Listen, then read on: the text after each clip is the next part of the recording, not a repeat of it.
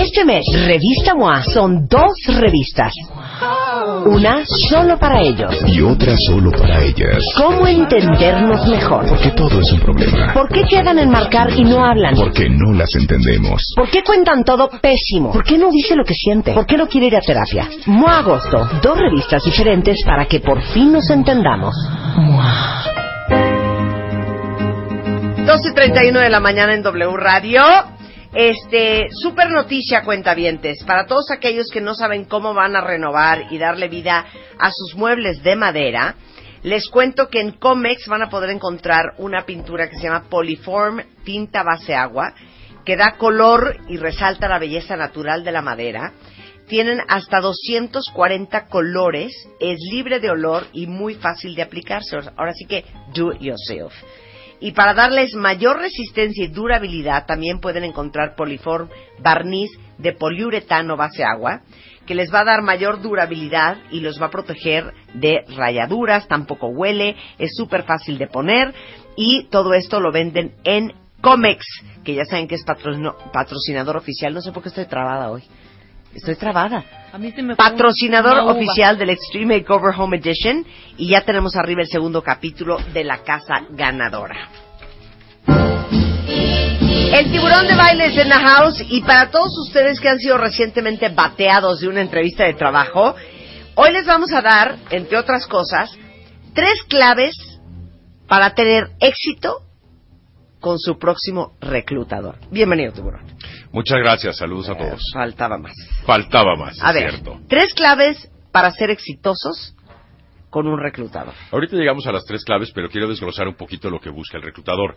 Entonces, más que buscar conocimiento, la mayoría de la gente piensa que un reclutador busca conocimiento y es desafortunadamente en lo que mayormente se concentran las universidades hoy día, no las critico, simplemente es el programa de estudios, donde la mayoría de, las de las de los programas o de las materias son más técnicas que humanas Claro. y cada vez buscan cosas más humanas desafortunadamente. Entonces una o dos materias son, esto es lo que provoca, y lo estabas platicando el otro día con Helios, que estuvo aquí contigo Marta, en relación con el salto, la carrera después de la carrera y por qué nos cuesta tanto incorporarlos.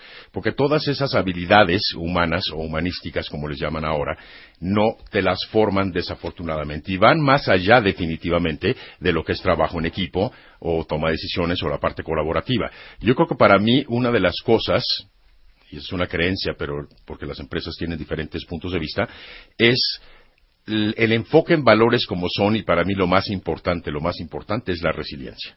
Ajá. La resiliencia es la habilidad de recuperarte rápidamente, llámese como resorte, ante el tropiezo. La gente se cae muy fácil ahora, no tiene mucho temple, no tiene resistencia y ante cualquier cosa se quiebran. Entonces lo que yo veo continuamente como quejas es que todo el día me pend mi Sí, jefe, ¿ok? sí. Todo el día. Todos hemos sido pend, Dilo. todos, dilo. Todos, todos hemos sido ¿Qué? penda. Ay, bueno, está bien. Todo el tiempo. O sea, igualmente yo, igualmente Marta en su momento, tú también, Rebeca, Luisa, todo el Rebeca tiempo. mucho, fíjate. Rebeca mucho. Entonces, inmediatamente nos vamos al rincón a llorar. Y cuando te pen, ¿lo digo o no? Ok, cuando Sí. te pendejean, ¿qué pasa? ¿Por qué te dejas sentir pendejeado? Sí. Yo no te estoy diciendo por qué te dejas pendejear, que ese es el error. Sí. Porque mucha gente llega con su jefe Claro. y le dice, ¿sabes qué? A Una mí cosa es que te respétame, digan bájale pendejo dos. y otra cosa que tú te sientas un Exactamente. pendejo. Y que te vayas a llorar a la esquina. Exacto. A mí Entonces- me pueden decir pendeja mil veces y no voy a llorar porque sé que no soy. Exactamente. Entonces, ¿por qué ustedes lloran? ¿Eh? ¿Eh? Tú contesta, lo dice ¿Eh? el que lo es. Exacto. Lo dice el que lo es.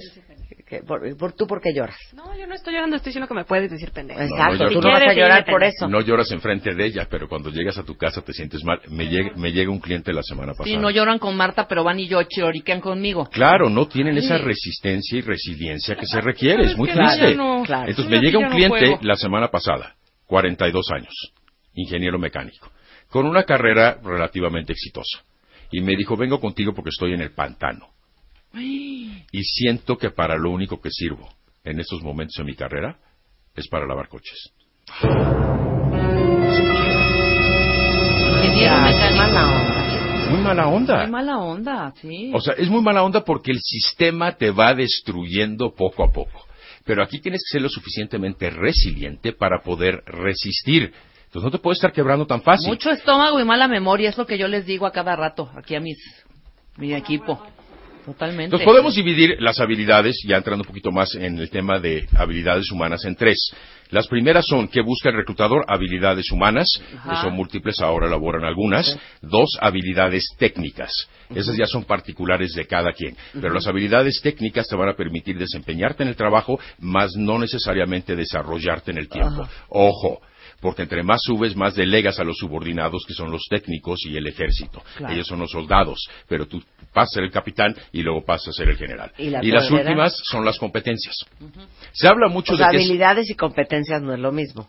para habilidades mucha- técnicas y competencias no es lo mismo. No, hay habilidades humanas y técnicas y luego competencias. ¿ok? O sea, habilidad y competencia no es lo mismo. Para mucha gente sí, y es un error, A porque ver. la mayoría de los autores que crean el concepto de competencia es una combinación de habilidades para ejecutar una acción. Te doy un ejemplo. Una habilidad puede ser liderazgo, toma de decisiones, trabajo en equipo. Esas tres son habilidades. Ajá. Una competencia, por Ajá. ejemplo, gerencial, es saber establecer, medir y recompensar objetivos. Ok. Ajá. Eso requiere de un liderazgo, clarísimo. trabajo en equipo, cómo seleccionar a la gente adecuada para poder llegar a O los sea, va una objetivos junta con correctos. pegado, básicamente. O sea, O sea, para, una para agrupa ser una la otra, persona digamos. competente, Ajá. que es una persona capaz de ejecutar satisfactoriamente una actividad, una persona competente, Tienes Ajá. que ser líder. tienes que tener la habilidad técnica Sí. No, y seguramente la habilidad también humana.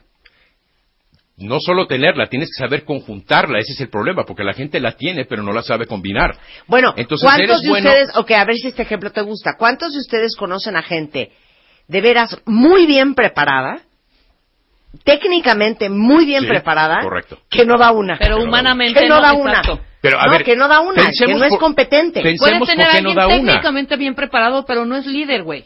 Por También. ejemplo. Pensemos También. por qué no, esa es la pregunta. Porque no ha sido formado y porque no ha sido expuesto.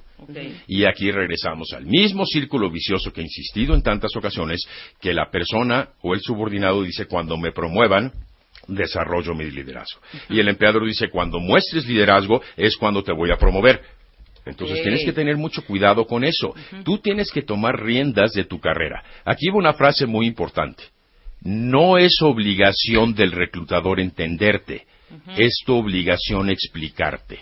Repito esa frase que es muy importante.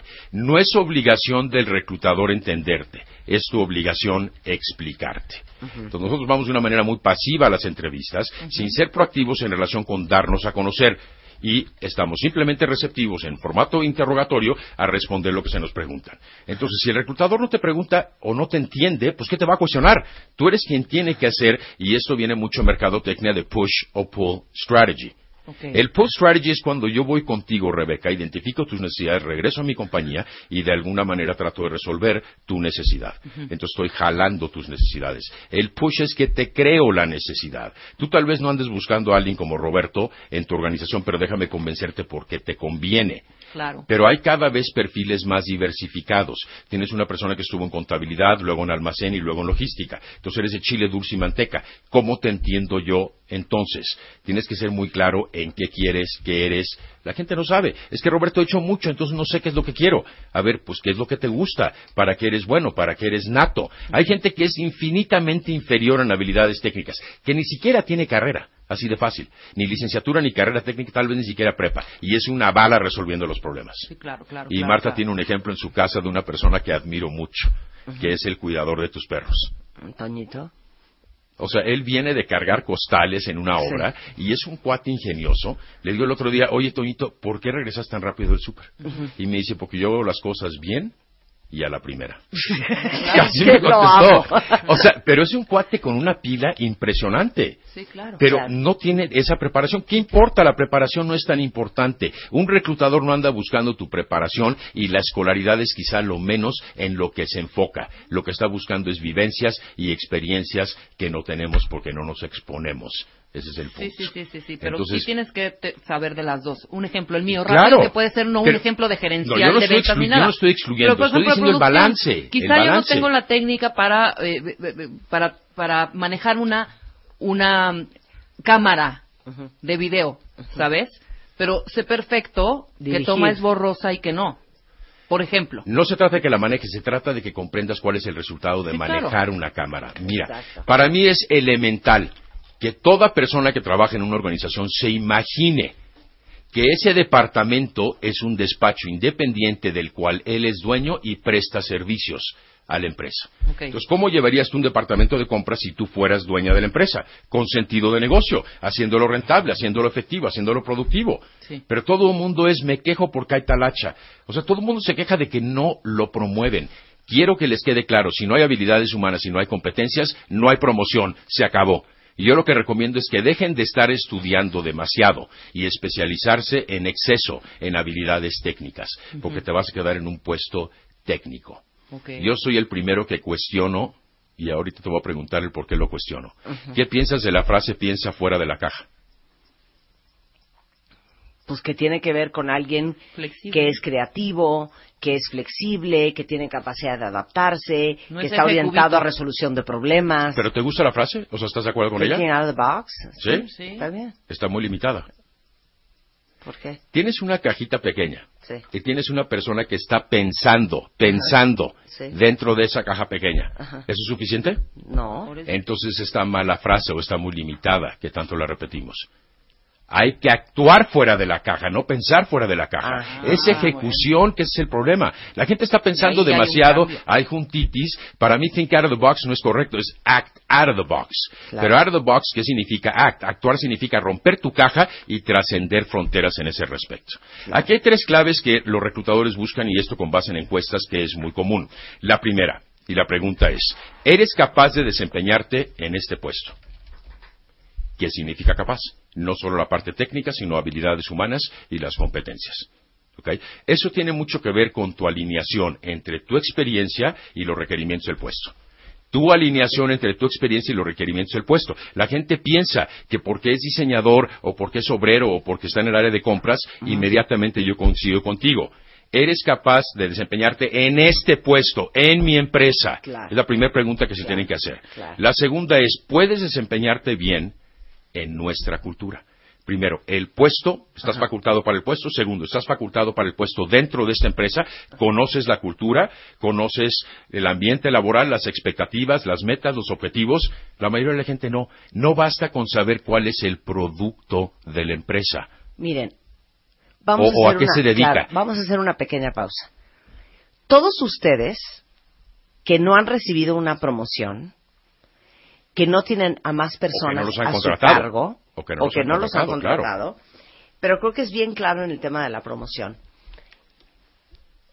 Cuando uno es muy bueno haciendo algo técnicamente y eres competente haciendo eso, eso no significa que estás listo para ser un gerente, un subdirector, un director o un CFO o un CEO o un COO o me da igual. Y deja el título, desempeñarte dentro de las funciones de un Qué gerente. importante es que entiendan que a la gente a la que promueven en las compañías son normalmente la gente que puede manejar más gente. Te lo digo porque a mí me ha pasado que he tenido gente muy talentosa en una tarea específica, pero que no ha sido promovida o que tuvieron que salir de la compañía porque no estaban listos y nunca estuvieron listos para realmente, ¿cómo se dice? Como own your job, como ser dueños de su puesto, en todo lo que eso implica, que es ser líder, manejar gente, organizar a tus equipos, este, controlar, eh, dividir, repartir, delegar. Eso es lo que hace la gente que crece. Y esas son habilidades humanas que tienen que ver con liderazgo, con trabajo en equipo, de lo que ha repetido esto 20 veces Mónica Flores de Manpower, y que de repente el hecho de que tú detrás de tu computadora seas muy bueno diseñando una hoja, no significa que estás listo para ser el director editorial o el director de arte de la revista entera, por ejemplo. Pero aquí viene entonces el argumento que muchas veces se excusa de la gente. Si no tengo gente a mi cargo, ¿cómo le hago para demostrarte que tengo las habilidades? Esa es una buena pregunta. Es una muy buena pregunta. Sé metiche. En la mayoría de las conferencias que doy les digo, sé metiche, mete la nariz hasta donde no te inviten. ¿Eso cómo significa? Eso significa que sé colaborativo, entiende las funciones de las demás personas, que, cuáles son sus necesidades, cómo aportan al negocio. Si tú no entiendes lo que hace tu compañero de al lado y piensas ser promovido para ser jefe de esa persona, pues ¿cuándo la vas a supervisar? Entonces metiche. Ahora, ¿cuál es el problema aquí? Y vamos a hablar en algún momento en otro programa de los ambientes laborales tóxicos y como otro tema, cómo manejar a los jefes difíciles. El mundo es de los audaces, no de los talentosos. Pero siempre estamos, mejor no digo nada, no me vayan a correr, necesito el trabajo y todo el mundo está echado para abajo y calladito, y mejor calladito y cooperando. No, comete errores. Comete un error garrafal que le cuesta varios millones de pesos a General Motors. Y el director general CEO manda a llamar a este operador. Y iba con el peor miedo del mundo y dijo, pues ya me van a correr. Bueno, y yo con la cabeza agachada. Y primero preguntó, ¿quién fue el que cometió el error? Mándenlo a llamar. Pero así, exacerbado. No voy a decir enchilado porque ahorita vas a entender el por qué. Cuando llega esta persona, le dice, ¿por qué cometiste el error? Y le dice, porque decidí tomar un riesgo. Felicidades, hoy tienes una promoción. ¡Ay, ya! ¿Es, ¿Tú no lo harías? Claro. Sí, claro. O sea, depende de qué error, pero no es tanto el error, es más la razón, el móvil, el motivo que lo mueve detrás de tomar riesgos. Claro. No vas a tomar riesgos a lo estúpido. Y además tenemos que crecer y madurar. Y desafortunadamente madurar duele. En mi oficina la gente va a vertir sus fantasmas y duele, porque como coach lo que hago y soy entrenador, no profesor, es confrontarlos. Entonces, ¿qué pasa? Algo que no soporta un jefe, y tú me vas a dar la razón, Marta, es que te vengan a lloriquear que no se llevan Luz y Luisa y vayan las dos como si fuera primaria y tú la, la supervisora o directora de, de primaria. Sí, Sí, o no? estoy de acuerdo. Resuelve tus problemas. Claro. Entonces, no tenemos ese O también que vengan a presentar un problema sin tener la solución. Claro. Si no traes la solución, aquí no vengas con problemas. Es más, ni siquiera me digas el problema primero. Dime cuál es la solución. A ver, dime cuál es la situación, no el problema. No es problemática, es situación. Tenemos, Marta, que, pero ya decidí lo que vamos a hacer es, vengo a conseguir tu aprobación. Entonces, pero tenemos miedo de hablar, que eso es terrible. Ahora, el tercer punto es, puede realizar el trabajo actualmente. Eso tiene mucho que ver con alinear, demostrar que quieres el trabajo, en particular en esta etapa de tu carrera. A los reclutadores no les queda claro si simplemente quieres chambear porque no tienes dinero o realmente tienes un objetivo claro y que esa es la mejor empresa para ti y tú para esta empresa. Entonces, el primero, eres capaz de desempeñarte en el puesto. Eso significa si tienes las habilidades, técnicas humanas y competencias y eres capaz de aplicarlas, no solo de conocerlas. Yo en una entrevista no estoy evaluando tus opiniones ni tus conocimientos, no es un foro de opinión. Estoy evaluando tus vivencias. La mayoría de la gente no platica de esto. Aquí hay algo bien interesante que los reclutadores usan que se llama la prueba del viaje en avión. A ver. Eso tiene que ver un poquito como el elevator pitch, Ajá. que era entre la planta baja y el piso 34. Aquí también es una prueba. Cuando tú entrevistas a una persona, ¿te gustaría pasar ocho horas en un avión, sentado al lado de esa persona, en un viaje transatlántico? ¿Te Si la o no? respuesta es no, no lo contrates. No lo contrates, claro que no, pero por bueno técnico que sea. Ay, yo sí quisiera pasar contigo, Rebeca. Sí, pero por eso ¿Y trabajamos tú juntas y somos amigas. Pero no, pero acá sí, depende del, del, del choro también, hijo. O sea, Hay gente también- con, las que has, con la que has trabajado en el pasado, Sí, con la que no te gustaría viajar ocho horas. totalmente. Bueno, ¿Por Sí, qué trabajas con totalmente. esa persona? O sea, deberíamos de contratar a pura gente que nos hace química de Eso tiene que ver mucho con empatía y con personalidad y con química, sujeto Claro. a que trae lo demás, lo Claro, estoy dando por sentado. sí, no, no. Claro. Pero lo que estoy sugiriendo aquí es, eres adecuado para desempeñarte en el puesto en esta empresa y es lo que quieres en este momento de tu carrera, que es el tercer punto o el tercero de las claves de éxito. Sí. Tal vez no. O sea, hay gente que ha ido rogando con el mazo dando. Lo que me caiga, qué bueno. Pero la primera quincena que reciben su cheque están mentando madres. ¿Sabes que nos falta? Ser agradecidos. Le dije a un cliente, te despidieron del trabajo anterior. Te están ofreciendo algo por arriba de lo que ganabas. Llevas seis meses sin trabajo, pero no es lo que quieres. Sé agradecido, le dije. Y en el- Acéptalo, ah, entonces. Sí, Claro, sé agradecido. claro, claro. No, pero No, acepta, o sea, acéptalo. sé agradecido. Es que no estaba seguro, porque estaba como siendo gandalla, como que quería más.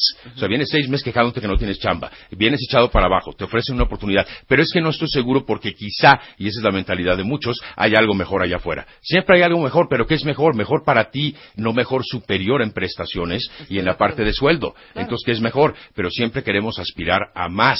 Bueno, sea agradecido. A mí me pasó. Yo estuve a punto de no irme a estudiar a Columbia University, porque tiene el índice más alto de suicidios entre alumnos y es uno de los ambientes más agresivos. Y después dije, ¿sabes qué? Estoy siendo un malagradecido. Gracias por la oportunidad. Fui, saqué honores, aproveché el programa y demás. No somos agradecidos. Todo el tiempo es de queja.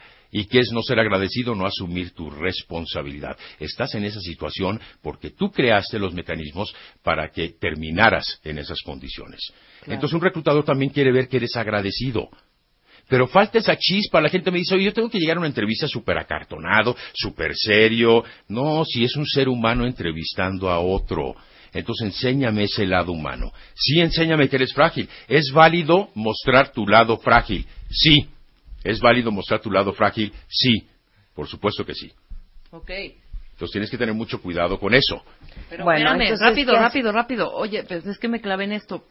A, a mí me pasó una situación similar, pero ¿Demostrar tu lado frágil? no, no, no, no, no la que, esta en donde me presentaban esta nueva promoción y prestaciones y, ¿sabes? O sea, muy, muy no. bueno. Y dije no. Y dije no, te voy a decir por qué. Porque desde que entré, nadie se saludaba con nadie. Na- De hecho, mi recluta, bueno, no era reclutador, ya eran en las oficinas, él, con un- uno de los directores, porque tenía yo tres entrevistas después de él. Y pasé todas, ¿eh? Unos cartones, una... No me, no me gustó y dije, no, fui agradecida con lo que tenía. Dije, estoy, qué agradecida estoy de tener, que tengo, porque tenía chamba en ese momento, ¿sabes? O sea, sí tenía. Entonces, no sé si la comparación me hizo a mí decir que no. Te hizo despertar. Cuando tu pareja llega contigo y es demasiado cariñoso, es porque viene de serte infiel. Eres un idiota. Cállate. Piénsalo bien, pregúntale a los hombres si no es cierto. Pregúntale si no es cierto. De repente, no, lo que te estoy diciendo es que aprecias más las cosas cuando cometes errores. Entonces es válido cometer errores. Te acabo de dar el ejemplo de General Motors. Entonces lo que es importante en ese caso es que seas agradecido, pero muestra tu lado frágil. ¿Qué es lo más difícil que has pasado en el trabajo, Rebeca? Que me quitaran una chamba por, y pusieran a a otra persona. ¿Y cómo te sentiste? De la fruta, horrendo. Espantoso un rato. ¿Y después? Pero- y después me dieron algo mejor y dije, güey, espérate. Entonces por algo me tuvieron que quitar esto para que yo pudiera hacer lo otro. ¿Convence tu respuesta? Te la estoy platicando Es así que lo más brother. importante es cómo te recuperas, cómo creces. Eso Ya, es lo ya, que ya, hace el coaching, te formarte. claro. Las empresas te forman, no te entrenan. Las escuelas deberían formarte, no entrenarte, para que tengas esas habilidades para enfrentarlo. Entonces, todo el tiempo estamos pensando en nosotros y no en los que demás. hablas de la resiliencia. De la ¿Cómo resiliencia. ¿Cómo te paras ante eso? Y, y, y lo comenta Elios y Ahora, lo comenta Mónica sí, y eso, muchos pero a reclutadores. sentir, son representantes te del a mercado se- también. Vas a sentirte espantoso, que estás en Claro. un hoyo, por lo menos 24 horas. Pero ya no más. Sí, no más. Se acabó. Claro, al otro día te despiertas, te levantas y Échate dices, una "Vamos con guarapeta, todo, vomita hombre". y se acabó. O sea, digo figurativamente, que ese es el punto. Sí, claro. O sea, eso es lo, lo- lo más importante. ¿Cómo desarrollas estas habilidades siendo metiche, exponte y dándote a conocer? La gente que la promueven es la que se da a conocer. Lo poquito que tiene. Tú puedes tener muchísimo, pero si no lo vendes y no lo demuestras, no funciona. Lo poquito que tienes, sácale paso, sácale provecho en ese respecto. ¿Y qué pasa cuando te quieren promover, pero tu jefa no te deja? ¿Por qué no te deja? Así de, no, no, ¿Por qué no te deja? muchas cosas. ¿Por qué no te deja? Porque soy suya. Cree No te posee. deja porque no tienes un sucesor. A ver, clave.